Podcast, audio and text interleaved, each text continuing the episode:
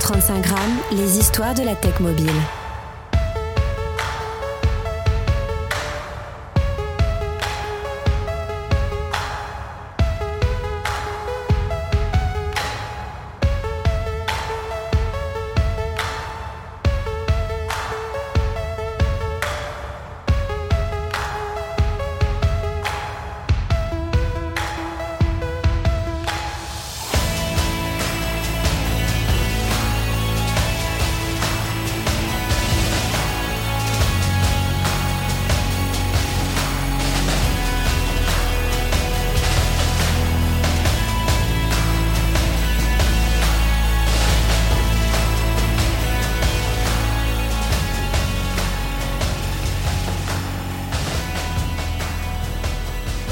135 grammes, ce sont les histoires et les conversations de la tech mobile. Je suis Christophe Romeilly, bienvenue dans le démarrage de la nouvelle saison, la cinquième. Je me suis intéressé à un jeune entrepreneur qui souhaite avec son équipe redonner le pouvoir aux créateurs d'applications, notamment en leur donnant les clés de l'expérience utilisateur, l'UX, de l'acquisition d'utilisateurs, de l'optimisation dans les App Store et de la monétisation. Voici un épisode où vous allez presque tout apprendre pour être dans le top 50 des stores d'applications, et vous allez voir, ce n'est pas un long fleuve tranquille. Cela peut être un processus qui est complexe et nécessite une expérience et une approche méthodique. Par exemple, il est essentiel d'offrir une expérience utilisateur de haute qualité qui répond à un besoin. Votre application doit être rapide, intuitive et facile à utiliser. Une fois que votre application est prête, vous devez entre autres optimiser la description et les mots-clés d'autant que la concurrence sur l'App Store est féroce. En octobre 2022, sur l'App Store, on avait environ 3 800 000 applications non-jeux et un peu plus de 1 million d'apps de gaming c'est-à-dire presque 5 millions d'applications sur le store d'Apple. Chaque mois, sur les 9 premiers mois de 2022, c'est plus de 2000 apps par mois et plus de 500 apps de gaming qui ont été validées par les équipes d'Apple. Sur Google Play, c'est plus de 2 600 000 applications qui sont présentes pour les smartphones d'Android. En 2022, les utilisateurs de Google Play dans le monde ont téléchargé 110 milliards d'applications mobiles. Les applications vont rester au centre de nos vies sur notre smartphone encore plusieurs années, même si l'usage va se déplacer dans la voiture, la maison et proposer de nouvelles formes d'interaction comme la réalité augmentée, la réalité virtuelle ou la réalité mixte. Mais l'intelligence artificielle et la blockchain changeront aussi nos rapports à des secteurs que l'on croyait inattaquables, comme par exemple le commerce électronique, les paiements et la messagerie. Dans cette conversation avec Vincent, nous allons revenir sur tous ces points. Avant de démarrer cette cinquième saison avec le premier épisode, je voulais vous prévenir de la qualité sonore de l'interview qui est moyenne, mais qui est largement audible pour écouter Vincent. Vous êtes prêts? C'est parti bah, bienvenue Vincent euh, sur 135 euh, grammes. Euh, content de pouvoir t'accueillir parce que j'ai été intrigué par le lancement de, de qui date depuis quelques mois bien sûr, mais j'avais reçu un, un, communiqué de presse sur votre société et ton parcours m'a intrigué et sur ce que vous mettez en place aussi parce que c'est c'est ambitieux et, et de ce que je vois de, de, ton passé, notamment dans le publishing sur le gaming, eh bien il y a, y a de quoi réussir. Alors bienvenue à toi, Vincent, et j'aimerais que tu te présentes déjà. Bah, merci beaucoup euh, Christophe de, me recevoir euh, dans ce podcast. Pour euh, faire une présentation rapide, donc je suis l'un des deux cofondateurs de Covali, qui est le premier éditeur d'applications non gaming que j'ai créé avec mon associé Damien Soulard il y a un peu plus de deux ans. Et on a fait ensemble ce pari un peu fou d'amener le modèle du publishing qui marche si bien pour le jeu mobile, eh bien en dehors du jeu pour tout type d'application non gaming. Alors on va y revenir hein, sur euh, cette partie euh, euh, du, du, succès dans le gaming et, et est-ce que c'est transportable sur d'autres secteurs d'activité? Mais avant d'arriver euh, dans, dans, dans, le concret et parler de Covali, est-ce que tu peux nous parler un peu de ton parcours? Ouais, Comment tu as comment tu as démarré voilà écoute, ben moi je suis diplômé d'école de commerce et j'ai dû, euh, au sein de, de, cette école de commerce, faire ma dernière année à Berlin, euh, où j'ai pu tomber par hasard dans le monde des startups. Alors que j'avais au départ un profil plutôt financier, j'ai été mis en contact par un fonds d'investissement chez qui j'avais postulé. C'est eux qui m'ont mis en contact avec un entrepreneur, me disant que j'avais un bon profil, mais que mon allemand était nul, ce qui est toujours vrai aujourd'hui. Euh, ils m'ont dit on peut pas te prendre dans notre boîte, mais en revanche, je travaille peut-être avec cet entrepreneur qui s'appelle Yann Bakers. Il va monter une cinquième société et il aurait besoin de profils comme toi. On s'est rencontrés et effectivement ça, ça a matché et c'est ainsi que je l'ai euh, accompagné euh, lors de la création de ce qui est devenu plus tard le groupe Hitfox et Ionic. Donc on était trois au jour zéro de cette aventure. Euh, il y a eu ensuite des milliers de personnes. C'est comme ça que j'ai pu découvrir le monde des startups. Donc à l'époque on faisait de la publicité pour jeux vidéo en ligne. Donc j'ai pu découvrir tout le domaine de l'adtech, ce qui est très intéressant. Et au bout de deux ans et demi, trois ans, euh, j'ai voulu, plutôt pour des raisons personnelles, quitter Berlin et j'ai monté une autre société à Paris cette fois, dans le monde du recrutement digital. Un secteur très différent, mais en essayant de mettre à profit les connaissances et les compétences digitales que j'avais pu acquérir lors de cette première expérience. Euh, et donc ça, ça, a donné une société qui s'appelle aujourd'hui Yago, qui, euh, qui existe toujours, hein, euh, qui est toujours dirigée par un fondateur Mathieu Penet. C'est une expérience extraordinaire, mais voilà, ça me manquait un peu la dimension internationale. Le recrutement en France, ça a marché un peu, un peu compliqué. Ça manquait un peu de ce côté international que j'aimais énormément. Ça manquait un peu aussi de, de prise de décision rapide. Et donc j'ai décidé de revenir un peu sur le monde de la publicité digitale en rejoignant une société qui avait été créée par des gens avec qui j'avais travaillé à Berlin une société qui s'appelait qui s'appelait dans lequel j'ai géré euh, la stratégie pendant deux années. Au sein de cette société, on a pu voir l'avènement du publishing gaming, euh, puisqu'il y avait certains publishers que je citerai pas, mais pour lesquels on, gérait les campagnes d'acquisition mobile. On s'est dit, attends, s'ils ne font pas les jeux eux-mêmes, ils font pas non plus l'acquisition d'utilisateurs parce qu'ils nous, ils nous, ils nous la confient, peut-être qu'on devrait se lancer. Et donc, en essayant de leverager cette expertise en acquisition d'utilisateurs, on a créé, euh, donc avec, euh, avec mes associés de l'époque, en interne, on a créé Oma Games, qui est devenu un des leaders dans le publishing gaming. Euh, on a eu une croissance foudroyante sur les premières années. Et là, je commençais à avoir un peu plus d'ambition, à voir un peu plus grand, notamment après un déjeuner dont je me souviens très bien avec mon associé d'aujourd'hui, Damien Soulard, qui lui a passé les dix dernières années de sa vie à travailler pour des outils à créer des outils pour des applications mobiles en dehors du gaming, donc entre autres Molotov TV, Dailymotion, Vente Privée, enfin vraiment des très belles applications, et qui, même sur son temps libre, a créé euh, des applications mobiles non gaming avec des communautés de développeurs, et qui me disait à l'époque, Vincent, pourquoi est-ce que vous limitez ce modèle extraordinaire de partage de profit au monde du gaming, alors qu'il y a des dizaines de milliers de créateurs d'app qui ont du contenu extraordinaire et qui ne savent pas quoi faire de leur application une fois qu'ils les ont créées et qui pourraient vraiment bénéficier d'un éditeur comme vous. Et là, voilà, l'idée a fait son chemin. Euh, avec les investisseurs euh, euh, OMA de l'époque, ils voulaient vraiment se concentrer sur le gaming, mais moi je croyais si fort en cette idée qu'on s'est dit ok, bon, ben, on va splitter les marchés. Euh, donc j'ai passé la main pour créer maintenant Covali, un projet encore plus ambitieux et devenir le leader mondial du publishing sur les applications non gaming. Alors vous avez créé ça quand en fait, Covali? On s'est lancé euh, fin 2020, début 2021. D'accord, donc quasiment en plein dans le dans le Covid en fait. En plein dans le Covid, absolument. En plein dans le Covid. Alors, je, dis ça pourquoi? Parce que vous avez une particularité, et tu vas peut-être euh, nous en parler, c'est que vous avez une équipe avec 13 nationalités différentes. Hein. Ouais, ça a changé ce matin puisqu'on vient d'accueillir quelqu'un de Turquie et quelqu'un d'Afrique du Sud, donc on, on, passe à 15 aujourd'hui. 15 nationalités, effectivement. Mais en fait, le marché des applications mobiles est un marché global. Euh, tu le sais très bien, il n'y a pas réellement de frontières. Si on a du, bon contenu, une bonne méthode, des bons process, l'application peut marcher dans tous les pays. Et il y a des créateurs d'applications extraordinaires dans tous les pays. C'est pas euh, quelque chose qui est réservé à la France ou aux États-Unis ou à l'Allemagne. Non, dans tous les pays, il y a des créateurs d'app extraordinaires et on peut les marketer aussi globalement. Il y a la Chine qui fait un peu exception, qui demande un peu d'adapter ses process, etc. Mais tous les autres pays euh, fonctionnent un peu de la même manière. Comme on vise le marché mondial, bah, dès le départ, nous, pour nous, ça n'avait pas de sens d'être une équipe euh, franco-française. Et donc, dès le départ, il y a une équipe très internationale. Euh, j'avais travaillé avant dans des équipes internationales, j'ai un réseau international, Damien aussi, et donc aussi nos premiers employés qui venaient de nos réseaux sont euh, sont pas français. Et ensuite il y a un effet boule de neige. Quand tu as une équipe qui est déjà internationale, tu attires des profils internationaux, et ainsi de suite. Voilà, on arrive à une équipe. C'est un vrai melting pot, et c'est très agréable de bosser avec des gens de cultures différentes, euh, qui ont des backgrounds différents, des expériences différentes. On arrive à faire marcher tout ça ensemble, donc c'est c'est assez intéressant.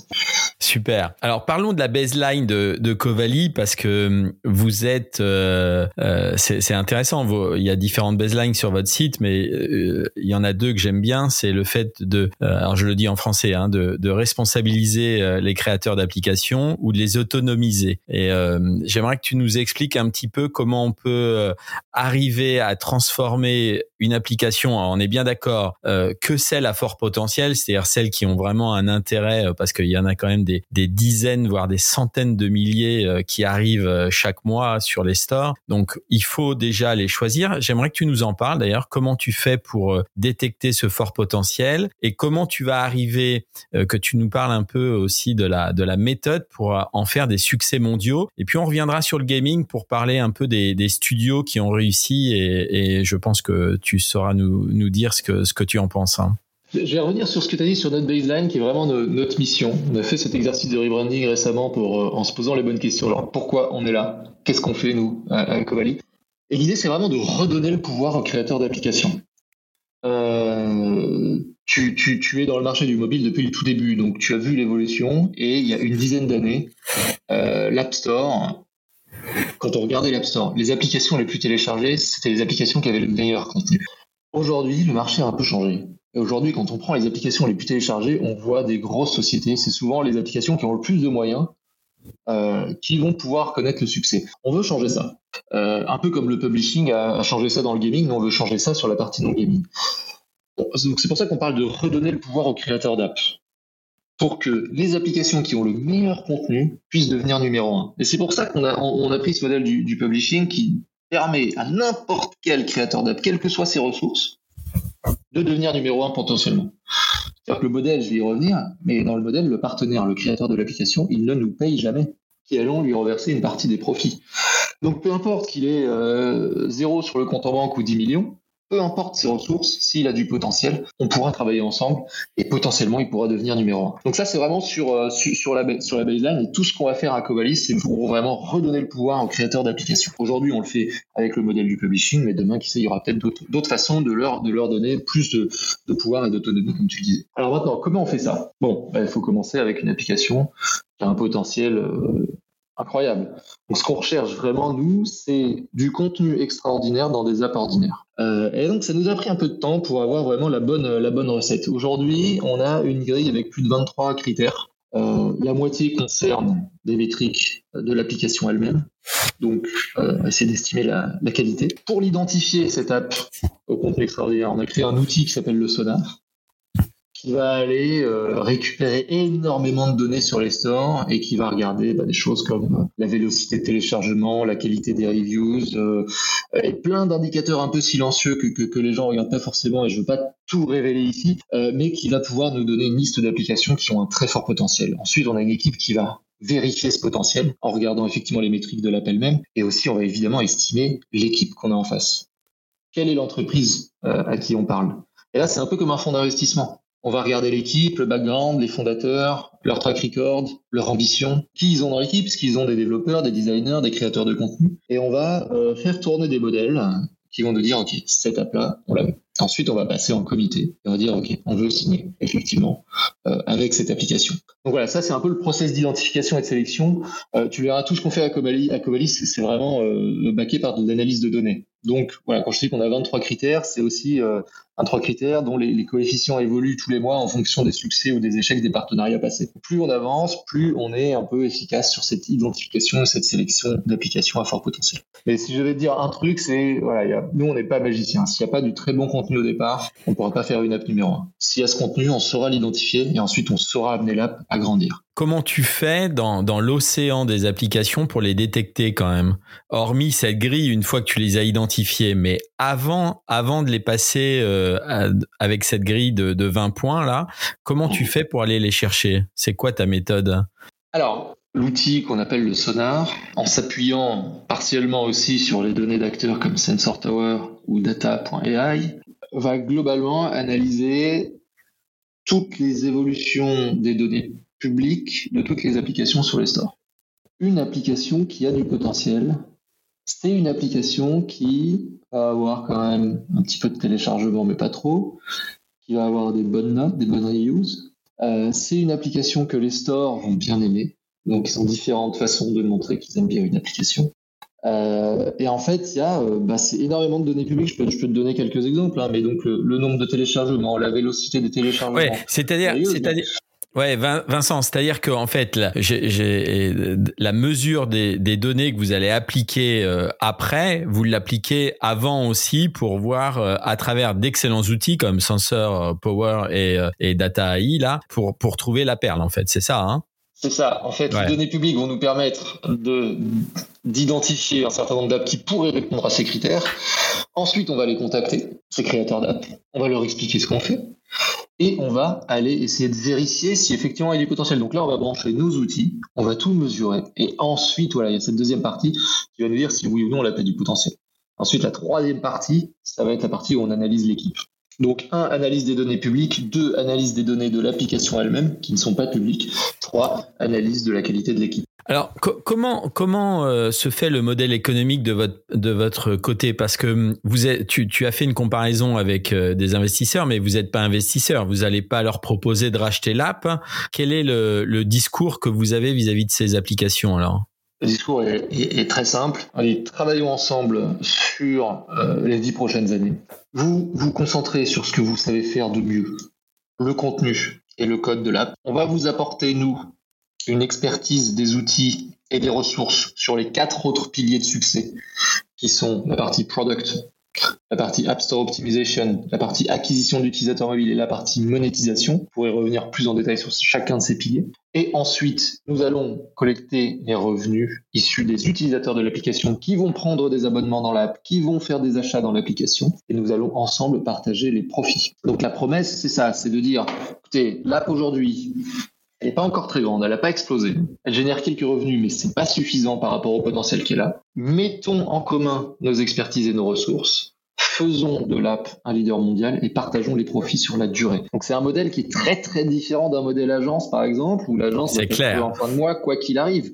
Nous, si on fait mal notre boulot, on gagne pas d'argent et au contraire c'est nous qui payons pour tout dans ce modèle. On paye c'est nous qui payons les campagnes marketing, c'est nous qui payons tous les outils qu'on fait, les outils qu'on utilise. On, produit toutes les publicités qui vont être dans les campagnes et on peut dépenser des dizaines de milliers de dollars par jour sur une application.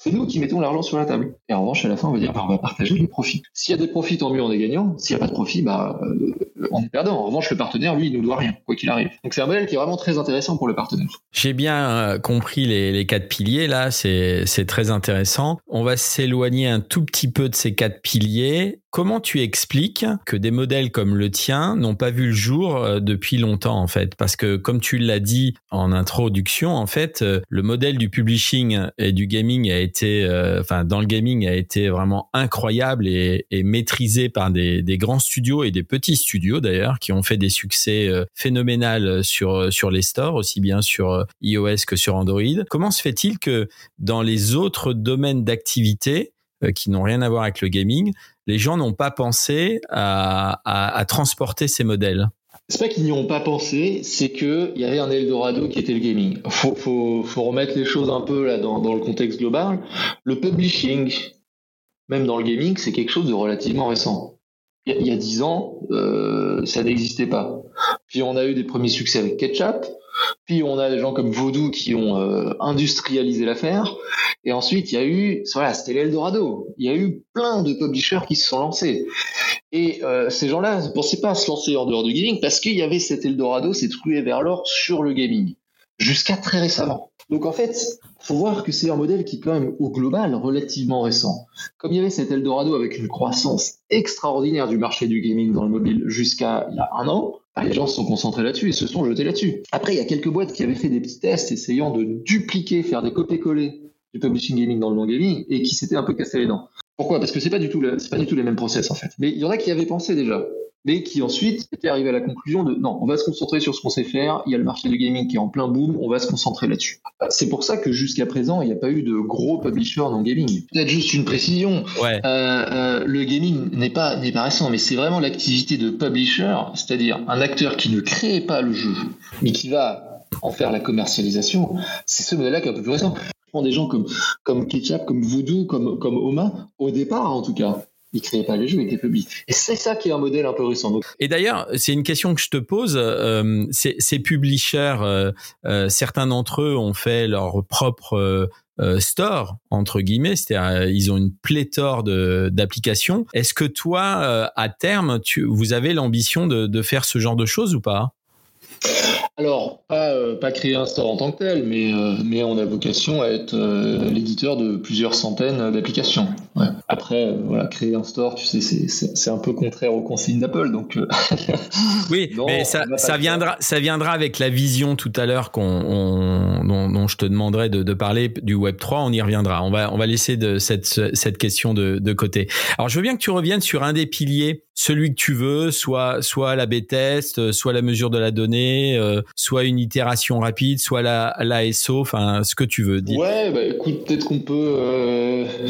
Ouais, je pourrais te parler de la partie product ou acquisition d'utilisateur. J'ai parlé acquisition d'utilisateur parce que je pense que c'est là où aujourd'hui on a, on a l'outil le plus abouti. On a créé une technologie euh, qui s'appuie sur euh, la prédiction de la valeur future des utilisateurs.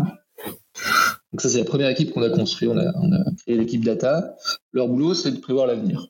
Dès que quelqu'un installe une de nos applications, au bout de 4 jours, il doit nous dire combien cet utilisateur va rapporter sur les trois prochaines années. Ce forecast, il est maintenant précis à 95% pour les applications à fort volume.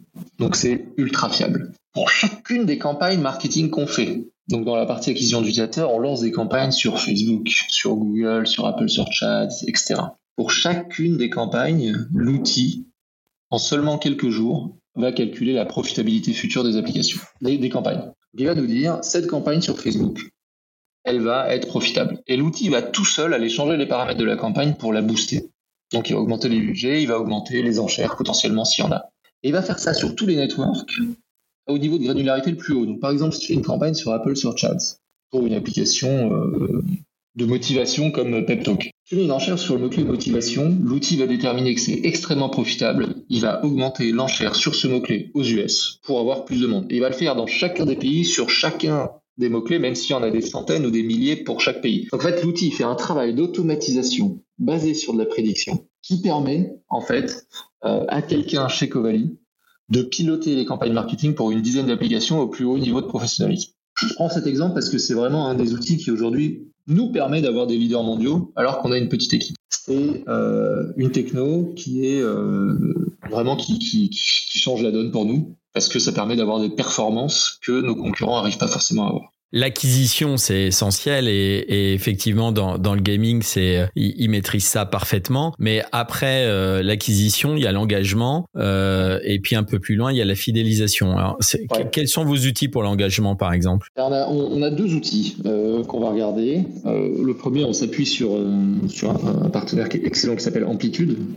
ça, c'est l'outil qui nous permet de mesurer ce qui se passe dans l'application. Et on a créé une surcouche technologique qui va nous permettre de faire des A/B tests rapides. Euh, je vais prendre un exemple euh, basique, on va garder l'application PepTalk. Imaginons que euh, grâce à l'analyse des données, on identifie qu'on perd 20% des utilisateurs lors de l'onboarding.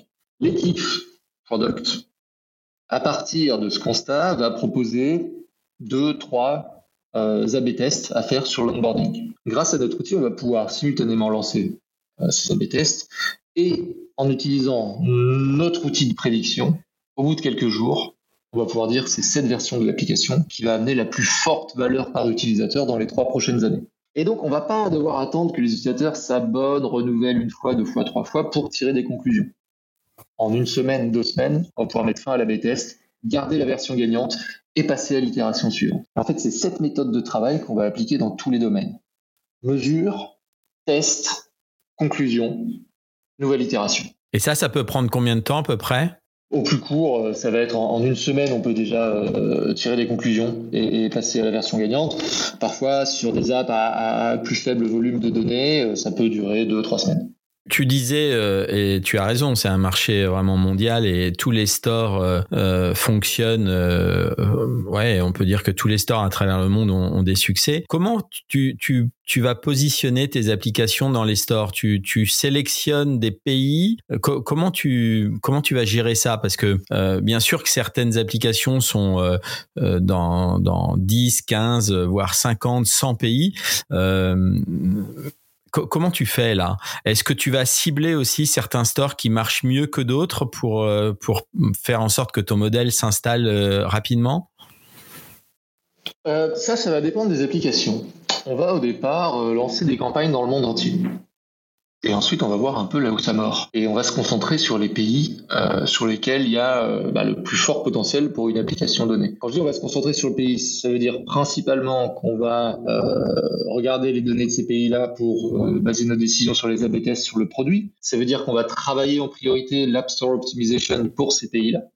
Donc là aussi, on a un, outil qui va nous permettre de travailler sur l'ASO. Et ça veut dire qu'on va bah, localiser les créas parce que c'est notre équipe créa qui va fournir les publicités qui ensuite euh, euh, seront mises dans les campagnes marketing. On va concentrer nos efforts en créa et en campagne marketing sur ces pays qui marchent le mieux. Une fois qu'on a des super résultats dans ces pays-là, on va petit à petit élargir le scope euh, par tranche de pays successives jusqu'à couvrir le monde entier. Est-ce que votre équipe et toi, est-ce que vous avez mis euh, des cibles particulières sur des domaines d'activité, euh, je sais pas par exemple, je sais pas le food, le fitness ou la santé, ou est-ce que vous êtes ouvert en fait à tout en fonction de ce que tu as dit au début de du, du de la sélection en fait de ta grille de lecture alors, non, c'est ouvert à tout. C'est ouvert à tout type d'applications. On a commencé surtout avec des applications en santé et bien-être. Euh, tu, l'as relevé au tout début, on s'est lancé pendant le Covid, il y a eu un gros boom de ces applications, donc c'était assez logique de, mettre au point nos méthodes et nos process avec ces applications-là. Mais très vite aussi, on a fait des tests avec des applications en dehors de santé bien-être pour vraiment avoir des process et des technos qui marchent sur tout type d'application et pas seulement santé bien-être. Donc aujourd'hui, et là c'est ce qui se passe de plus en plus, on devient le publisher d'applications en dehors de santé et bien-être. Donc on travaille sur des applications euh, dans le domaine de l'éducation, photo vidéo, productivité. Euh, il n'y a, a, pas trop pas trop de limites. On a aussi des, des applications la food, comme tu le dis. Euh. Donc voilà, on ouvre le scope à tout type d'applications. Combien, combien vous en avez aujourd'hui? On a une vingtaine d'applications Vingtaine d'applications. Et ça veut dire qu'avec ces créateurs, tout à l'heure, tu, as dit une chose, j'ai pas relevé, mais ça m'a, ça m'a intrigué. Tu dis, on part pour 10 ans. C'est, c'est un contrat que vous signez pour 10 ans ou c'est, c'est un chiffre que tu as dit comme ça tout à l'heure pour montrer que c'est sur une période longue hein? Voilà, c'est pour illustrer que c'est vraiment long terme. Euh, disons, c'est euh, c'est le maximum, mais euh, mais oui, oui, c'est vraiment c'est vraiment du long terme. Hein. Euh, et on a évidemment des contrats, il y en a qui, qui, qui sont de 10 ans. C'est très important parce qu'une application dans le gaming, elle peut tenir bien plus de 10 ans. Ouais, c'est clair. Une fois qu'en ayant travaillé ensemble, on l'a amené euh, au sommet, euh, comme nous on a pris tous les risques et qu'on a fait tous les investissements au départ, il faut quand même pour que ce soit un business viable qu'on puisse récupérer aussi notre mise sur la durée. Ouais, bien sûr. Ça me paraît, ça me paraît logique, surtout que en termes de, temps et d'effort, ça doit demander, euh, euh, enfin, c'est sérieux au niveau de l'équipe et, de l'application qui a été choisie. Ah bah, un partenaire qui signe avec nous, instantanément, il hérite d'une équipe d'experts euh, dans tous les domaines. Il hérite des meilleurs outils disponibles du marché dans tous les domaines et il hérite de technologies exclusives qu'on a créées en interne quand on a vu que c'était pas disponible publiquement. Euh, ça, s'il veut la même chose en interne, il faut faire une très très belle levée de fonds. euh, et ça s'est pas donné à tout le monde. Donc, en fait, j'aime bien le parallèle. En fait, on est, on est vraiment une très bonne alternative à la levée de fonds. Et donc, bah, une levée de fonds, il y a une contrepartie. Avec nous aussi, évidemment, il y a une contrepartie. Et d'ailleurs, on, on le dit pas assez, mais il y a, il y a pas mal d'applications qui, euh, certaines n'ont jamais levé de fonds et qui sont autonomes et qui, euh, qui marchent très très bien. Hein. Ouais.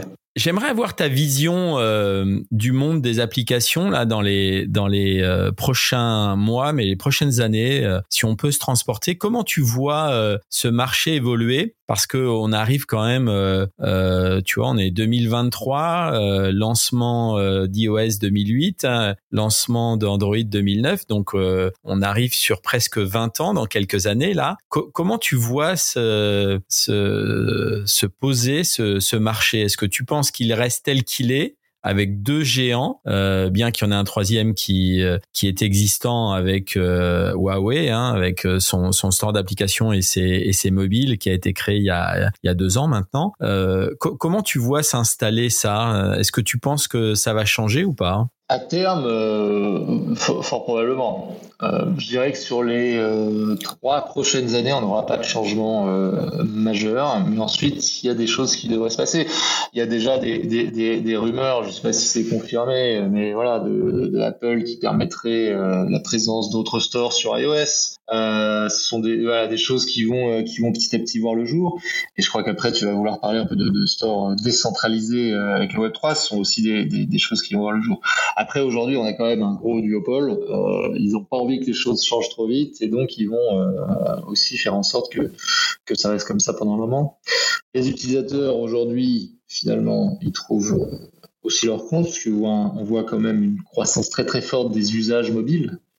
Euh, donc avec le format de store actuel, il y a encore beaucoup d'évolutions qui vont arriver. Euh, tu prends juste le marché des applications non gaming basées sur des abonnements, ça c'est en croissance de 40% par an. C'est très très fort comme croissance. Les gens sont de plus en plus habitués à payer pour du contenu de qualité et de façon récurrente. Et ça, c'est vraiment une habitude qui se met en place. C'était moins le cas il y a quelques années, mais maintenant c'est vraiment mainstream et c'est en train même de s'accélérer. Je pense qu'il y a ce phénomène. Donc, un, les utilisateurs qui sont habitués donc, à payer pour du contenu de qualité. Et deux, je crois qu'il commence à y avoir beaucoup d'entreprises qui réalisent qu'il y a des potentiels en application B2C qu'ils soupçonnaient pas forcément avant. Euh, Aujourd'hui, on a tous un ordinateur ultra puissant, équipé d'un micro, d'une caméra, euh, d'un écran dans notre poche.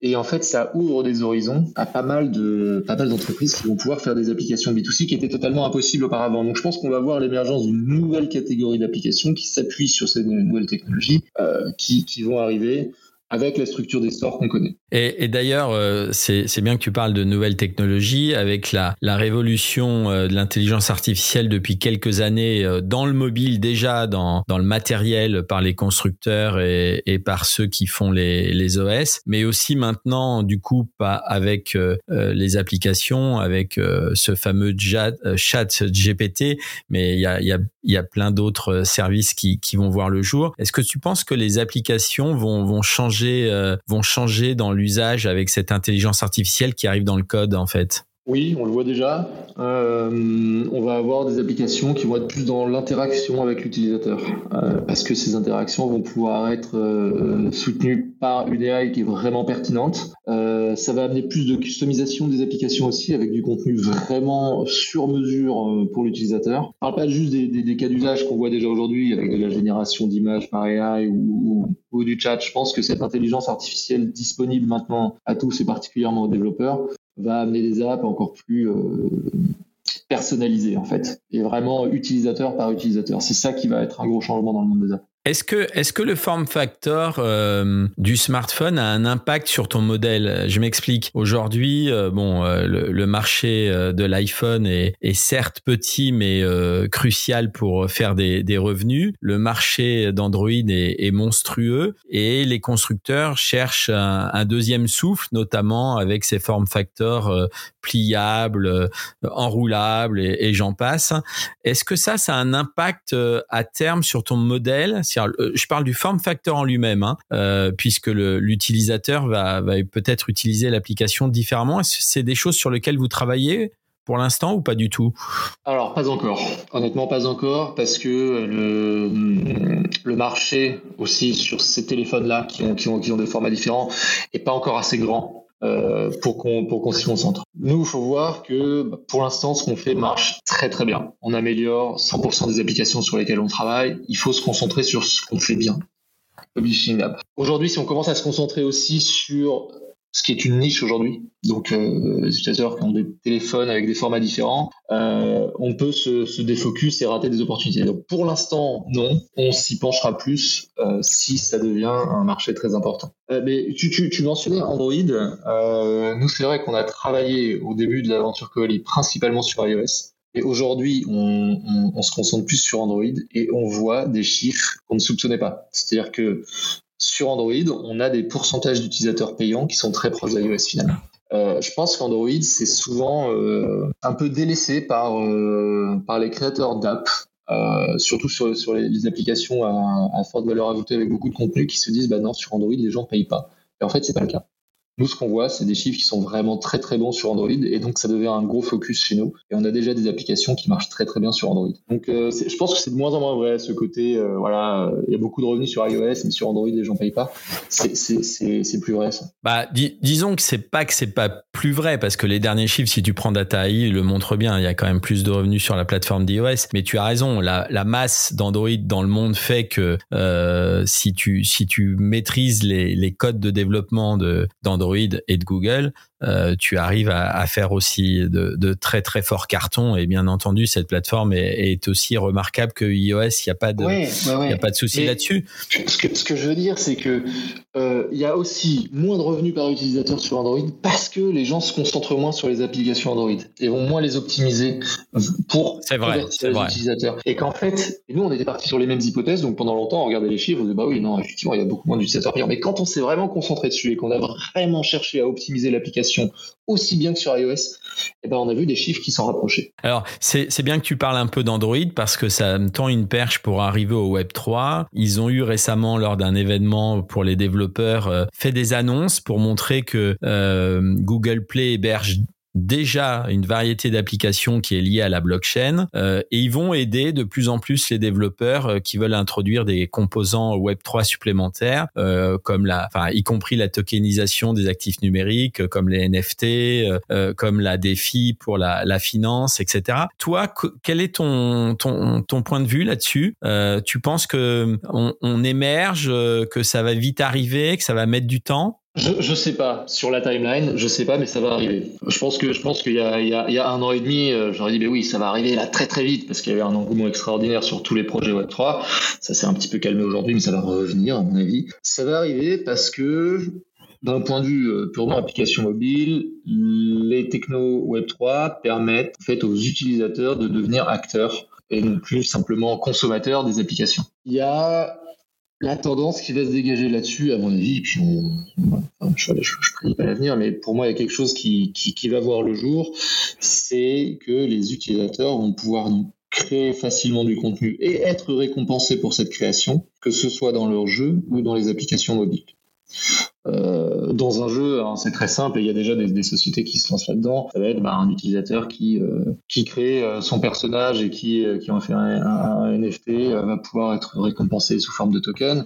sur une application par exemple de fitness, un utilisateur qui va créer son propre programme et qui va avoir des abonnés bah, va pouvoir être récompensé sous forme de token. Et ainsi, il y a beaucoup d'applications, que ce soit gaming ou non gaming, qui vont pouvoir en fait avoir énormément de contenu généré par les utilisateurs qui seront récompensés grâce à la technologie qui les choses plus simples qu'avant. Moi, moi, ça, c'est un des usages que je vois, euh, que je vois euh, arriver. Euh, le passage un peu de spectateur à acteur va se faire grâce, euh, grâce au Web3. Et ça va se, se, refléter complètement sur les applications mobiles. Un autre domaine euh, pour clore la, la conversation, j'aimerais avoir ton avis. C'est un domaine, enfin en tout cas dans l'industrie du mobile qui, qui existe depuis très longtemps, c'est la réalité augmentée. Est-ce que toi tu, tu vois démarrer des, des applications, peut-être celles la plus, les deux, les deux applications de réalité augmentée qu'on fait des cartons, y compris en termes de revenus, on peut parler de de, Pokémon qui est, qui est, un jeu et puis euh, peut-être Snapchat dans l'usage euh, pour faire comprendre aux gens que voilà ces, ces fameux lens euh, permettent de faire de la réalité augmentée sans savoir ce que c'est au final. Est-ce que toi c'est quelque chose qui t'intéresse de de d'aider à supporter des applications qui utilisent cette techno? Ouais, parce qu'il y a des beaux projets. Euh, mais aujourd'hui, euh, enfin, alors oui, j'aimerais que ça explose la réalité augmentée, parce que je, personnellement, je trouve ça fascinant. Aujourd'hui, les, les, utilisateurs sont pas encore là, donc c'est un peu. Euh, je, vais te faire un peu la même réponse que sur les, les, les formats de téléphone spéciaux. Aujourd'hui, ça reste assez niche. Les, bon, à part sur Pokémon Go, etc. Les, les, applications qui ont eu des cartons, ça reste relativement limité. Et pour l'instant, on n'a pas eu, nous, d'usage mass market euh, en dehors du gaming qui, euh, qui nous amène à nous concentrer vraiment là-dessus. On a regardé aussi, je rebondis juste là-dessus, sur, sur, un peu les, applications réalité virtuelle, parce que là, euh, tu parlais d'autres stores d'applications mobiles, mais il y a des stores en réalité virtuelle qui, qui vont voir le jour. Bon, Meta un peu, c'est un peu calmé là sur les, sur les investissements, mais, mais il y a des stores réalité virtuelle qui vont voir le jour, donc c'est quelque chose qu'on a, qu'on a regardé aussi. Et là, je, je pense qu'il y a un marché qui va se développer aussi dans les années à venir, euh, où ça va être de plus en plus euh, mainstream d'avoir un casque de réalité virtuelle et d'avoir euh, d'avoir ces devices-là. Je pense que c'est deux marchés, réalité virtuelle et réalité augmentée, qui ont encore explosé, mais qui vont exploser à un moment. Euh, et à ce moment-là, ce sera évidemment très intéressant de se concentrer sur, sur ce qui se passe. Bon après c'est c'est des c'est sûr que ça doit être des composantes différentes de en tout cas les je pense que tu changeras tes piliers parce que je pense que les stores euh, AR et VR n'auront pas les mêmes euh, leviers d'action pour ce qui est de l'acquisition, pour ce qui est de l'engagement et de la fidélisation. Je sais pas ce que tu en penses mais non tu as, tout à fait raison. Tu as tout à fait raison, il faudra bah, comme comme euh, passage de gaming à non gaming nous amener à repenser complètement chacun de ces piliers. Je pense que là, le, les changements sont peut-être encore plus forts euh, parce qu'on parle de produits euh, complètement différents. Donc oui, il faudra sûrement pas faire un copier-coller, mais euh, voilà, s'il y a un store, s'il y a des créateurs d'applications en VR et en, et en AR, bah, ils, auront aussi certainement besoin besoin d'expertise pour commercialiser, leurs applications. Donc ça peut être un nouveau marché. Eh bien, merci beaucoup hein, Vincent pour ce temps passé ensemble et puis bah j'espère que Covali va grandir et puis tiens-nous au courant de des des, prochaines actions et des, prochaines applications qui vont rentrer euh, chez vous. Hein. Voilà, on tient au courant, on est en train de grandir vite là, donc on, embauche pas mal de monde et on, cherche évidemment beaucoup de, nouvelles apps à fort potentiel. Euh, donc euh, écoute, j'espère avoir de très bonnes nouvelles à te partager prochainement. Ça marche. Salut Vincent. Bonne journée, merci beaucoup Christophe.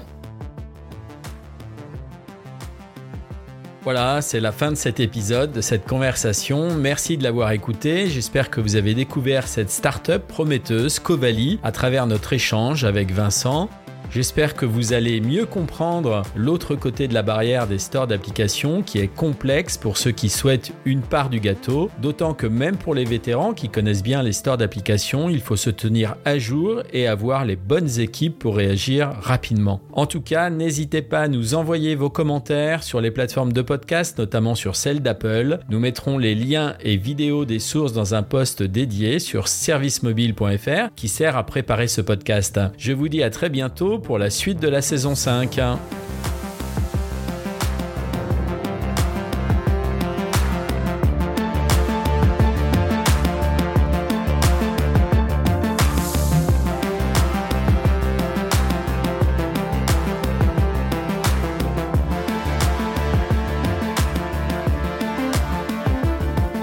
135 grammes, les coulisses de votre smartphone.